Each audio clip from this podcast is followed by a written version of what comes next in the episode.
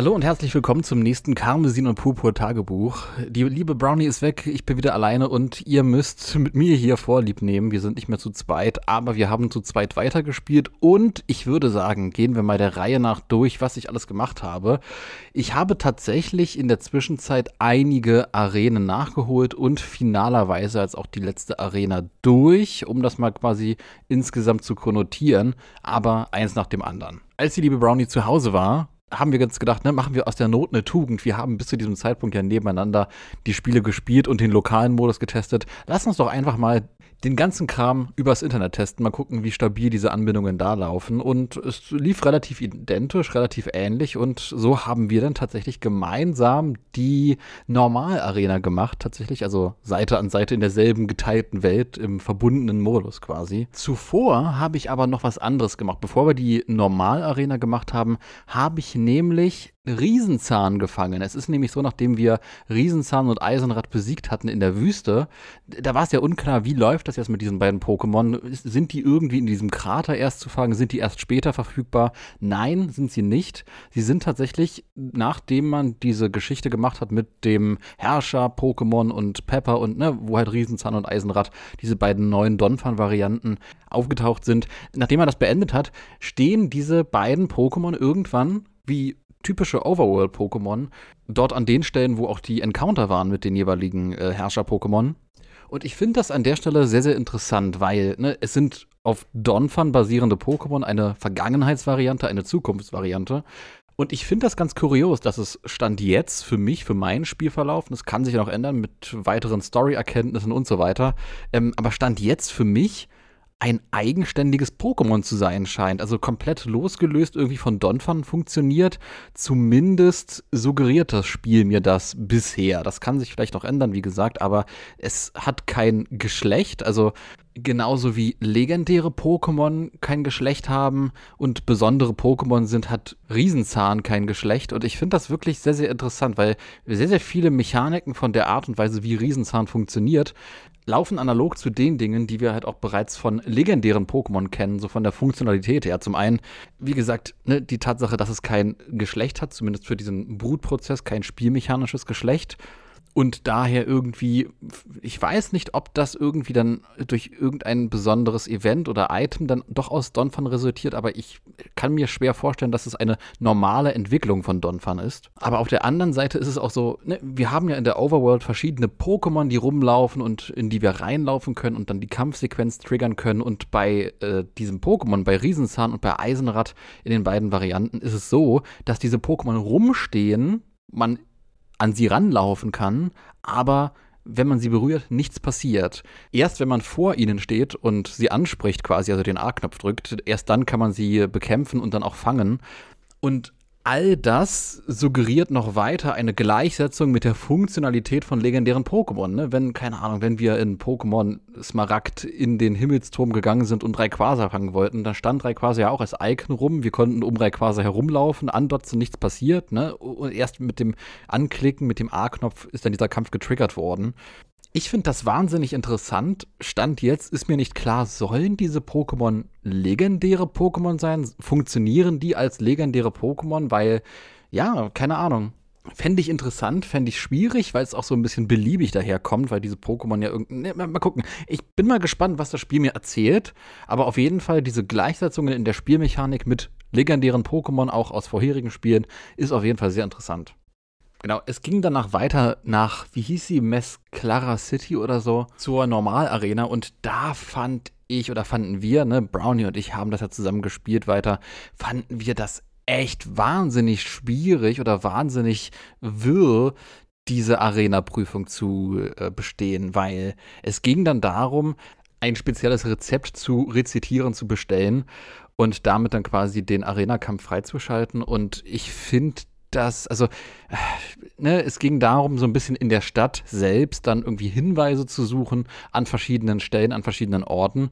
Und das ist auf eine Art und Weise gemacht. Also, ne, das ist, das ist tatsächlich diese Hinweise sind auf eine Art und Weise versteckt, wo, wo ich mir sage, ey, da wäre ich nie im Leben drauf gekommen. Da, da ging es dann auch teilweise darum, da dieses eine Torgitter anzuquatschen und so oder vor einem NPC mit diesem Papageien-Pokémon so lange zu warten, bis er von sich aus die, die, die, die richtigen Informationen droppt. Das ist, also, keine Ahnung. Ne, ich hatte ja schon den Vorteil, dass Brownie diese Arena-Challenge schon angefangen hatte und schon einige Hinweise wusste und mir die dann weitergegeben hat. Und als ich die dann erfahren habe, dachte ich mir, äh, das ist ja, also welche, welche Frustsuppe soll man denn hier auslöffeln? Schwierig, unfassbar schwierig. Und nachdem man all diese Rezeptparts dann halt auch zusammen hat, musste man die sich dann quasi merken und dann einem NPC in dem Restaurant ähm, sagen in der richtigen Reihenfolge, also eine mittlere Portion, Reisbällchen und so weiter und so fort. Und dann ist quasi dieser eine, das, das fand ich ganz skurril, wo ich mir auch denke, wie, wie kann das sein? Da ist dieser eine Bereich, wo lauter Gäste, die scheinbar bestellt haben und dort essen in diesem Restaurant, dieser eine Bereich verschwunden und durch ein Kampffeld ersetzt worden, wo man dann letzten Endes gegen den Arenaleiter kämpft wo ich mir auch denke, wie funktioniert das? Sind das, sind das Hologramme, sind das Attrappen, sind all diese Menschen nicht echt? Also, was? Was? Vielleicht habe ich auch irgendwie eine Information nicht mitbekommen, nicht, nicht gelesen gehabt, aber oh, das fand ich irgendwie so, hä, was? Okay. Aber auf jeden Fall treten wir dann gegen den Arenaleiter an, der da heißt, ich muss es mal kurz nachschauen in meinen Notizen. Genau, der da heißt Aoki und der sehr stark, ne, entgegen dieses äh, typischen Spanien-Themas, was wir sonst in der Region haben, sehr, sehr stark einem japanischen Stil irgendwie sich annähert, beziehungsweise einem japanischen Stereotypen von diesem sehr, sehr überarbeiteten äh, Büromitarbeiter von seinem Charakterdesign her fand ich ihn echt cool. Also ich fand, ne, man hat hier wirklich generell in der Paldea-Region viele Charaktere, die in ihrem Design einfach unfassbar viel Charakter und, und, und Einzigartigkeit hat ausstrahlen. Und auch dieser Charakter, der erstmal, ne, im Normal-Arena, der Name ist Programm, ähm, in dieser Arenaleiter, der erstmal relativ schlicht mit einem schwarzen Anzug daherkommt, ist durch viele verschiedene kleine Kniffe in seinem Gesicht, ne, er sieht total übermüdet, überarbeitet aus, hat ein bisschen salzaustes Haar, hat so einen Aktenkoffer dabei der hat viel eigenen Charme, eigenen Charakter, nochmal einen ganz anderen Drive irgendwie. Ne, am Ende, nachdem wir ihn besiegt haben, sagt er auch sowas wie, ja, ne, und ich zahle die Rechnung, ich bin schließlich der ähm, Berufstätige hier von uns beiden. Also ganz, ganz geckig. Und apropos geckig, eine Sache, die ich auch nicht erwartet habe, ähm, wo wir, ne, wo Brownie und ich beide total baff waren oder erstaunt waren. Dummiesel hat eine Weiterentwicklung. What? Der Arenaleiter setzt einen Dummisel ein und ich finde das so großartig. Das, das kam auch so unerwartet. Ich finde das so schön. Ich bin so, so unendlich dankbar, mich nicht gespoilert zu haben, da nicht die Leaks geschaut zu haben, weil diese ganzen kleinen, what, oh mein Gott, äh, das Pokémon hat eine Weiterentwicklung, eine neue Form. Oh cool, was ist das? Ein neues Pokémon. Diese ganzen kleinen und großen Momente, die, die fügen sich zusammen zu so einem ganzen großen, stimmigen Gesamtbild. Die Weiterentwicklung von Dummiesel heißt Dummimiesel und ich äh, vom Design her denke ich mir so, äh, ne, es, es ist so simpel. Man, äh, man hat quasi Dummiesel genommen und so ein zusätzliches Mittelsegment hinzugefügt. Eigentlich so ein kleiner Mini-Turn. Aber ich finde es ich find's großartig. Ich finde es unfassbar cool. Danach habe ich mir dann auch noch zusätzlich einen Dummiese gefangen und weiterentwickelt und habe seitdem auch einen Dummimise. Generell, ne, in der ganzen Paldea-Region, ich bin ja auch eifrig dabei, alle möglichen Pokémon zu fangen. Ich finde das generell ziemlich spannend, wie viel Anreiz das Spiel mir gibt, auch noch diese ganzen Pokémon, auch keine Ahnung, Meryl oder Mauzi, Snobillicat etc. Äh, zu fangen. Ich habe hier wirklich den Anspruch, den Pokédex der Paldea-Region zu vervollständigen. Aber nicht nur das, ich möchte halt auch den äh, Living Dex für mein Pokémon Home logischerweise ergänzen. Komma, aber nicht nur das, ich möchte halt auch den Software-Dex, der wahrscheinlich dann mit äh, Ver Verbindungsrelease zu Pokémon Home irgendwann dann Einzug hält in Pokémon Home, den Software-Dex der Paldea-Region vervollständigen. Also, ne, ich bin eifrig dabei, alles Mögliche an Pokémon zu fangen. Aber stimmt, genau, bevor ich diese ganzen Pokémon noch gefangen habe, bevor ich noch mal einen Exkurs gemacht habe in Richtung äh, Vervollständigung von Pokédex und so weiter und so fort, haben Brownie und ich noch mal einen Abstecher gemacht zur Akademie, denn ähm, es gab einen kleinen Dialogwechsel nach, ne, nach den Arenen haben wir immer wieder so kleine Dialogwechsel von irgendwelchen Leuten aus der Top 4. Ne? Wir kennen das, obwohl ich gerade nicht in der Lage bin, die Namen dieser Charaktere aus dem Gedächtnis heraus abzurufen, aber wir kennen es. Auf jeden Fall wurde dort gesagt, dass wir auch mal wieder bei der Akademie vorbeischauen sollen. Und äh, ja, äh, das haben wir uns dann nicht nehmen lassen und haben uns gedacht, ja, Moment, stimmt, wir sind ja eigentlich Schüler an dieser Akademie. Kann man da eigentlich noch was machen? Bisher waren wir beide gar nicht bei dieser Akademie am Start weiter. Und äh, wir haben uns dann noch mal ein bisschen umgeschaut. Es gab noch mal ein paar nette Dialoge mit den Lehrern. Ähm, und die netten Dialoge mit den Lehrern und äh, mit der Sanitäts- Pflegekraft, dieser, ich nenne es mal Krankenschwester dort vor Ort und auch dem äh, Direktor Clevel, die kann man führen, um scheinbar Freundschaft und Sympathie mit den Lehrern aufzubauen und zu leveln. Ich weiß nicht, ob das noch auf irgendetwas Bestimmtes hinausläuft, aber ich finde das, oder wir fanden das an der Stelle extrem interessant, weil ja, also es, es hat so ein bisschen so dieses ähm, Geschmäckle von so einem, von, von so einem Dating-Spiel, von so einer, ach Gott, mir fällt gerade der Name nicht ein, aber wir, wir alle kennen das, ne, äh, spätestens aus Memes. Und ich frage mich, ob das noch auf irgendwas hinausläuft. Ich finde das irgendwie weird, dass das Spiel einem anbietet, also ne, andersrum. Ich finde das generell cool, wenn das Spiel einem anbietet, Freundschaft mit Charakteren aufzubauen, das bricht nur für mich so ein bisschen mit diesem Gefälle, mit diesem Schüler-Lehrer-Verhältnis, weil das so, also vielleicht bin ich da zu sehr durch das deutsche Bildungssystem geprägt, aber gehört es nicht eigentlich zum guten Ton, zum professionellen guten Ton eines Lehrkörpers quasi, ähm, kein, keine Freundschaften mit Schülern zu führen? Also irgendwie, ich weiß nicht, das ist, also ab ne, wir als Protagonisten, klar, ne, dass wir da Freundschaften aufbauen und auch gerade der Direktor und so, aber gerade bei dem Direktor habe ich dann gedacht, ja gut, ne, jetzt ne, nach ein bisschen Dialogwechsel und nach ein bisschen, ja, Sie sind mein Liebling, was bedeutet das jetzt für das, keine Ahnung, soziale Gefüge, in dem ich mich hier bewege? also ganz, ganz seltsames Gefühl es gab doch gerade mit dem Direktor so einen Moment, wo es darum ging, ne, dass er das Wort cringe aufgeschnappt hat und da dachte ich mir so, oh, oh mein Gott, ja, ja, ha, ha, ha, wir haben alle die TikTok-Videos gesehen mit der Tagesschau. was bedeutet eigentlich cringe? Comedy-Papst. Fand ich irgendwie witzig und befremdlich zugleich keine Ahnung, was ich davon halten soll. Auf jeden Fall ne, ging es dann auch damit weiter, dass wir dann geschaut haben, was können wir denn noch in der Schule machen. Und am Eingang können wir uns tatsächlich auch bei Kursen einschreiben. Wir haben das bisher gar nicht hinterfragt, dass es möglich ist, an der Schule zu lernen. Und tatsächlich ist es so, dass man, wir haben nur einen Kurs gemacht, diesen Biologiekurs und so. Und es ist halt wirklich nur eine Cutscene, die dann abgespielt wird, durch die man sich durchklickt. Und scheint auch nur ein Tutorial zu sein. Ähm, Finde ich nett, das so anzubieten. Ich wünschte mir nur, also keine Ahnung, kann auch sein, ne? Das ist jetzt, wir haben nur einen Kurs gemacht, weil ich jetzt dann auch keinen Bock hatte, mich da irgendwie durch zig Tutorials nochmal durchzuklicken. Aber irgendwann werde ich es nachholen und dann weiß ich bestimmt mehr, ob da vielleicht doch irgendwie Story-Relevantes passiert. Aber ja, ne? Ansonsten haben wir auch noch den äh, Senior Jim getroffen der auch ein Charakter ist, der irgendwie sehr, also Paldea hat sehr, sehr viele coole Charaktere und ne, ich hatte es ja auch eingangs gesagt mit dem Normal-Arena-Leiter, ne, mit dem schlichten, aber trotzdem tatsächlich sehr, sehr stark überzeugenden Design und Generell zieht sich das an vielen verschiedenen Stellen auf unterschiedlichste Art und Weise bei den unterschiedlichsten Charakteren durch. Das, das Character-Design von Paldea und all seinen Figuren, die die Story mit sich bringt oder die Stories mit sich bringen, unfassbar überzeugend ist. Es ist halt nur gerade sehr auffällig, an der Stelle für uns gewesen, dass gerade ne, Senior Jim als, ich sag mal, Musterbeispiel dafür, dass Paldea halt sehr viele Figuren hat, die die Geschichten einführen und teilweise habe ich den Eindruck auch zu viele Figuren hat. Ne, Senior Jim scheint der Klassenlehrer zu sein und der, der ist jetzt irgendwie, der, der gerät immer in Vergessenheit. So, Senior Jim spielt keine große Rolle für irgendwas. Ne, dann taucht er nach dem Normalkampf auf und sagt, ah, wie schön, ah, wie toll.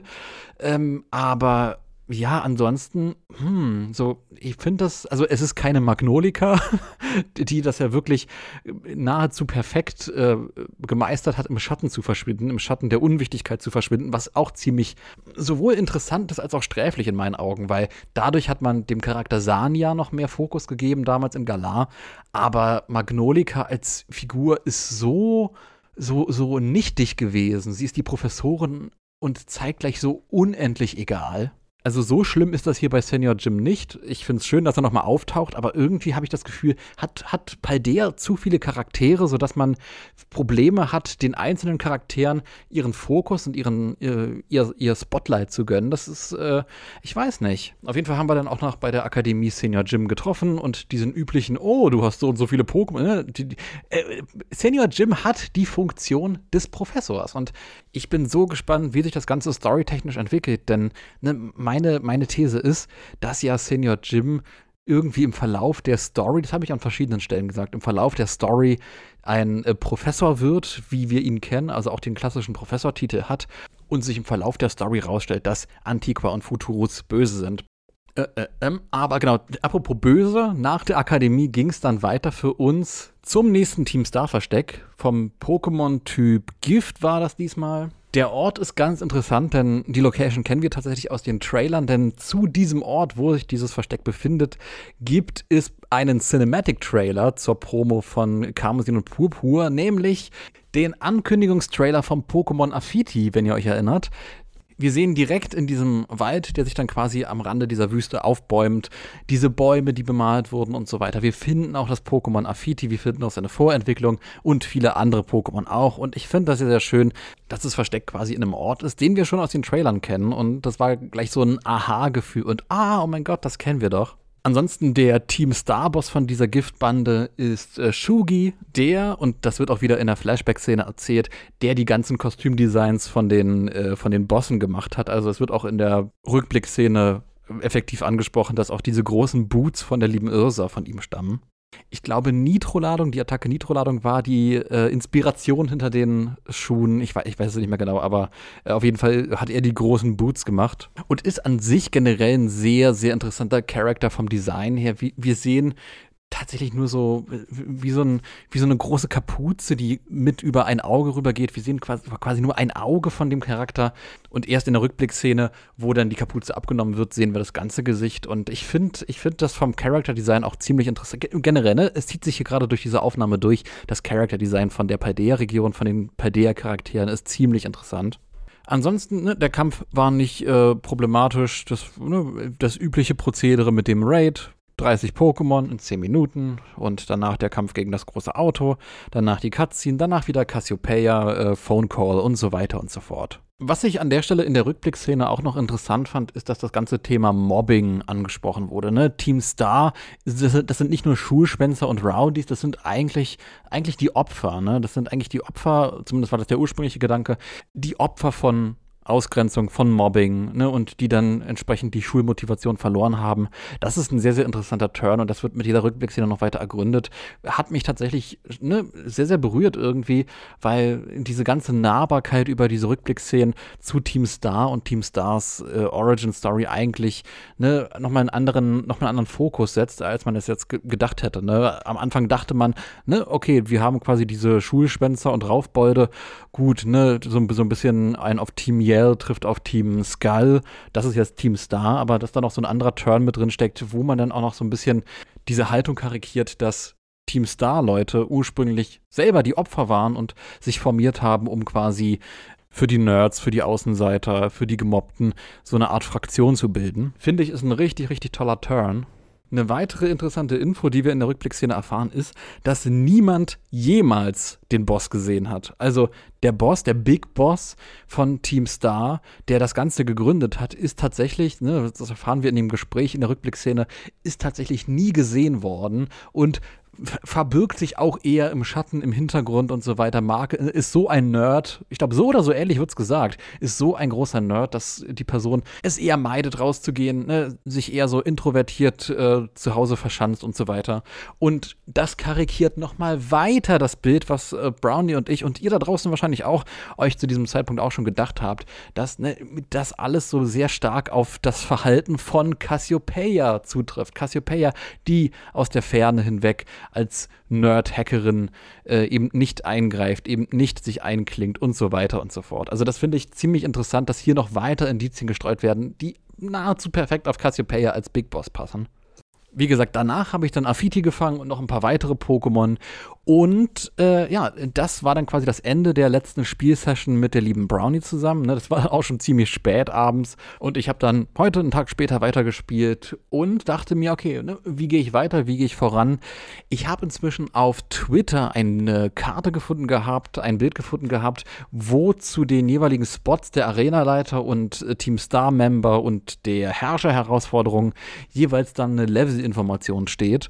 Und das war ganz hilfreich, ne? Das könnt ihr auch noch finden auf dem Twitter-Account von Miauts genau, dem deutschen Pokémon-Podcast. Das war ganz hilfreich für mich dann, ne? wie gesagt, das ganze Konzept Open World und oh, ihr könnt alles in ihrer Reihenfolge spielen, wie ihr lustig seid, beißt sich halt mit dem fehlenden Level-Scaling, was wahnsinnig schade ist, denn Level-Scaling ist Teil der Pokémon-Lore ne, man mag es kaum glauben, aber in Pokémon Origins und an ganz vielen anderen Stellen wird thematisiert, oh, du hast noch keinen Orden, na dann nehme ich das andere Team. Ne, Arenaleiter und Co. haben mehrere Teams. Das ist seit einigen Jahren Teil der Pokémon-Lore, Teil der Pokémon-Story, Teil der Geschichte um die Arena-Herausforderung.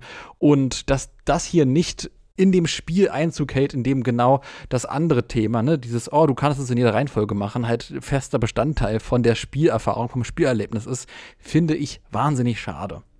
Aber deswegen, ne, durch die Level wird dann doch irgendwie eine Reihenfolge festgelegt und dann habe ich geschaut, was macht denn so für meinen Level als nächstes Sinn und habe festgestellt, oh, okay, als nächstes macht die Geistarena Sinn, die irgendwo hinten in der äh, einen Ecke da von dem Schneegebiet sich befindet und dachte mir, oh Gott damit, hoffentlich finde ich da irgendwie hin.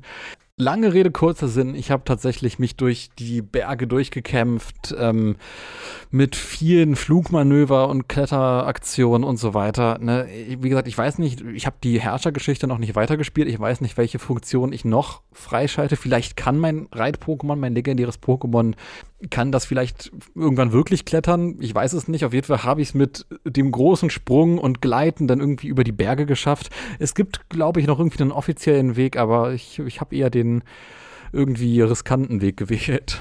Dann haben wir noch mal eine Konfrontation mit Nemila, die uns äh, so typisch rivalenhaft herausfordert. Ich hätte halt gedacht, dass wir mehr Rivalen haben, ne? nachdem diese ganzen Charaktere, Pepper und ähm, Cosima und so weiter und so fort, alle irgendwie eingeführt wurden, dachte ich, okay, das sind verschiedene Rivalen, die irgendwie äh, im Spielverlauf auftauchen. Die einzige Rivalin, die wirklich langfristig auftaucht und gegen die wir dann kämpfen, ist dann halt Nemila in dieser, in dieser Arena-Geschichte.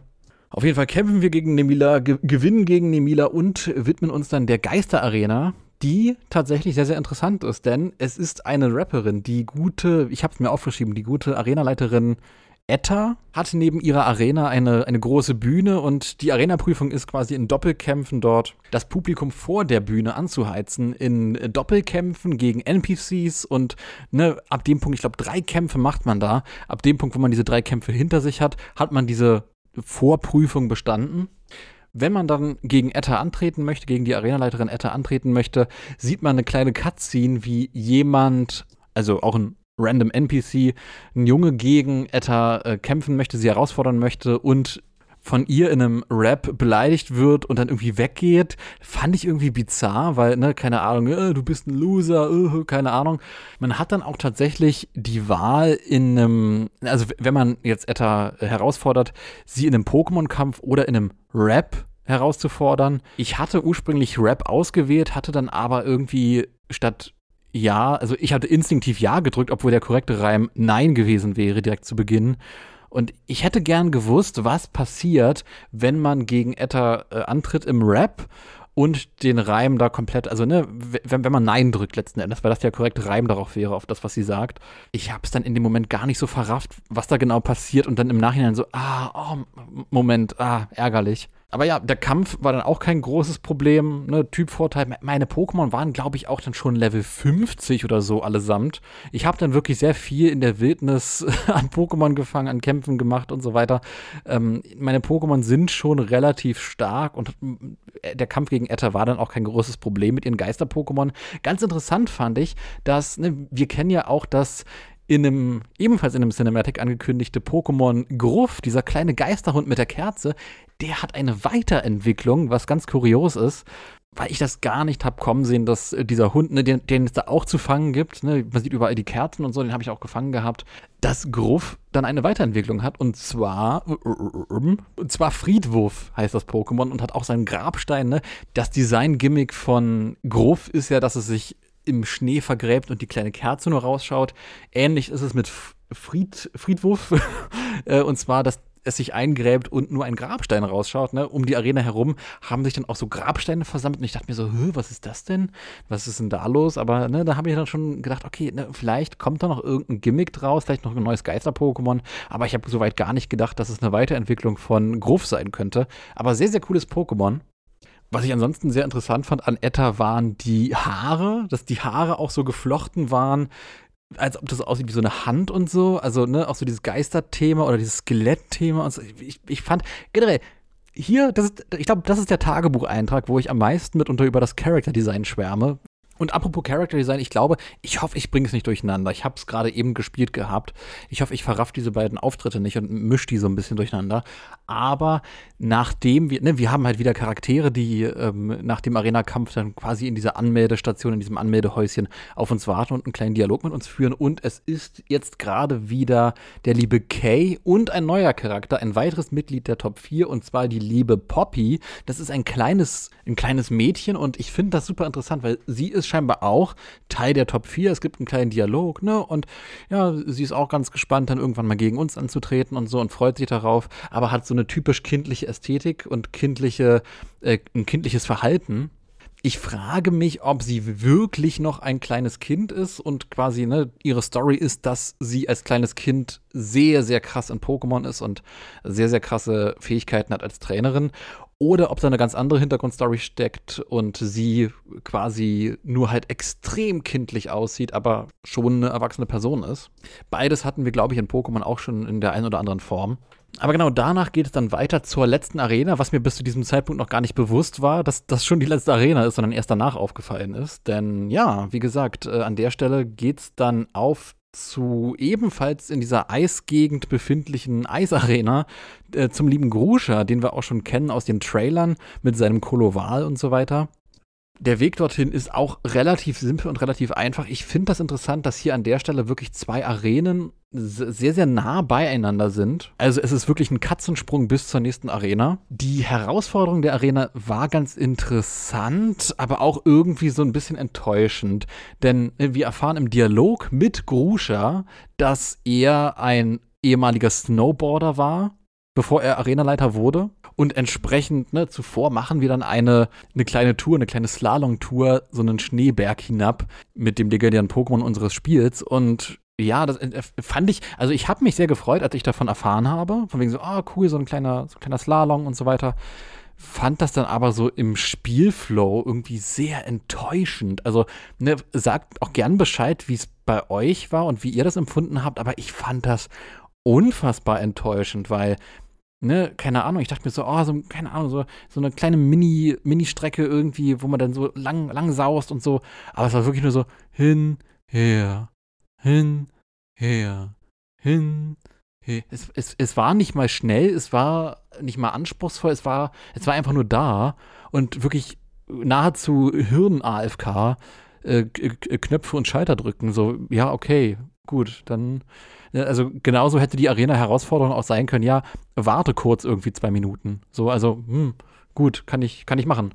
Äh, also fand ich irgendwie schade, weil es dann doch irgendwie interessanter klang, als es letzten Endes war.